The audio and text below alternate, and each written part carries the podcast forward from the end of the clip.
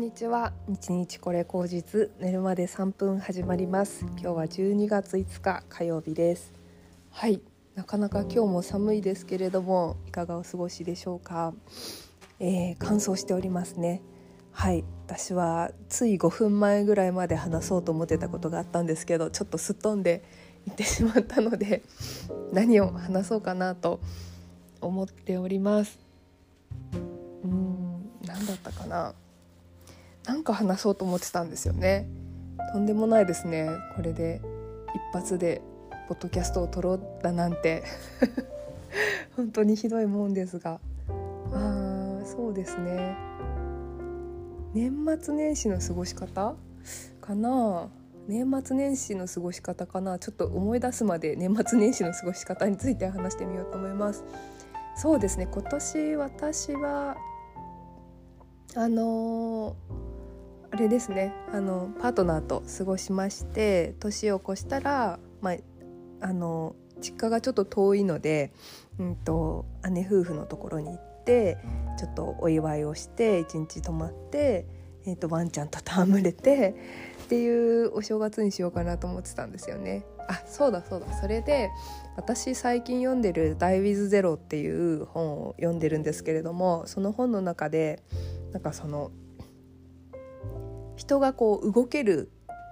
時間とお金の資産のあのなて言うんですかね推移みたいなグラフがあってですねそこを見たらまあ本当にやっぱなんか年齢が75歳ぐらいとかからなんかもう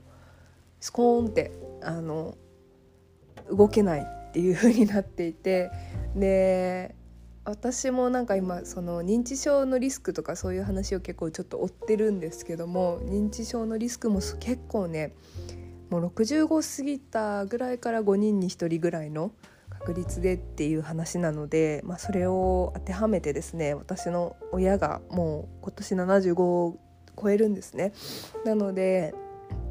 今年来年か来年超えるのでいや本当にねそれで一つ決めたことがあって、まあ、2024年はあの自分のいろいろやりたいこともあったけど親とちゃんと思い出を作って旅行をしたりとかねそういう年にしようっていうことを決めました。でちょっと姉夫婦にも言ってあのなかなかこうコロナの時ってもうもともと出不精に出不精がこう重なって全然外に親が出ていなかったのでうんでもそのコロナになる前に一回、うんと、みんなで北海道旅行とかに行ったんですよね。でその時にすごい楽しそうにしてたのが私の記憶にはあったので。まあそれをねちょっともう一回やりたいなと思っていろんなところに行きたいなっていうふうに思うんですね。で私自身は結構あの運転免許持ってるんですけど運転を全然しなくてでも親がすごいあの山の上に住んでるのでいつも運転してるんですけどさすがに75歳になるとその高齢者っていうことでなんか免許を返しませんか？みたいな お話が来るらしいんですけどまあそれでもうちの親はもうまだ返さないで言ってやったんだみたいな感じで誇らしげに言ってたけど実際問題結構危ないなと思ってましてでまあちょっと何か万一のことが起きて、まあ、なんか運転免許が何て言うのかな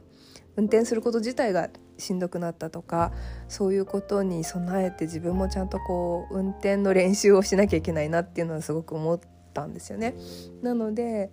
うーん免許講習何て言うんですかその長年免許を持ってるけど運転しなかった人のための講習に行くっていうのもちょっと視野に入れて2024年は親と旅行行って、まあ、その先でね私が免許をちゃんと運転できるようになって運転できるように、えー、運転してあげたりとかうんまあでもそこまで行かなくてもまず旅行に行くっていうのが一番やりたいことですけどもなんかそういうことをしたいなっていうふうにすごく思いましたね。はいでやっぱり75歳って考えてみたらあの人生100年時代と言われてもそれのうちの、まあ、4分の3じゃないですか。で多分最後の4分の1の時期って結構どんな方も基本的には体の衰えとあの戦うというか何て言うのかな。多分その前の4分の3の時期よりもかなり活動が少なくなっていく時期だと思うんですよね。なので、まあ、その時期をどうやって過ごすかっていうことをねよく考えないといけないなっていうのもすごく考えまして。うん。私も今すごいいろんな本を読んで勉強したりとかしてるんですよね。でまあ、それちょっとあの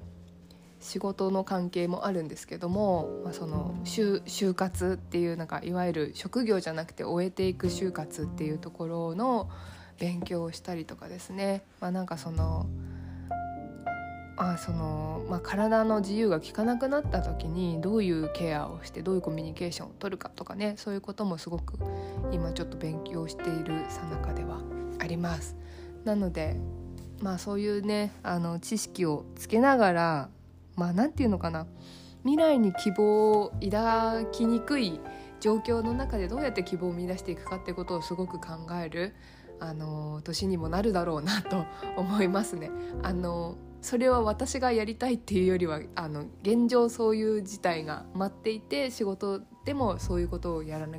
やらなきゃいけないっていうよりはまあやりたいことでもあるんですけど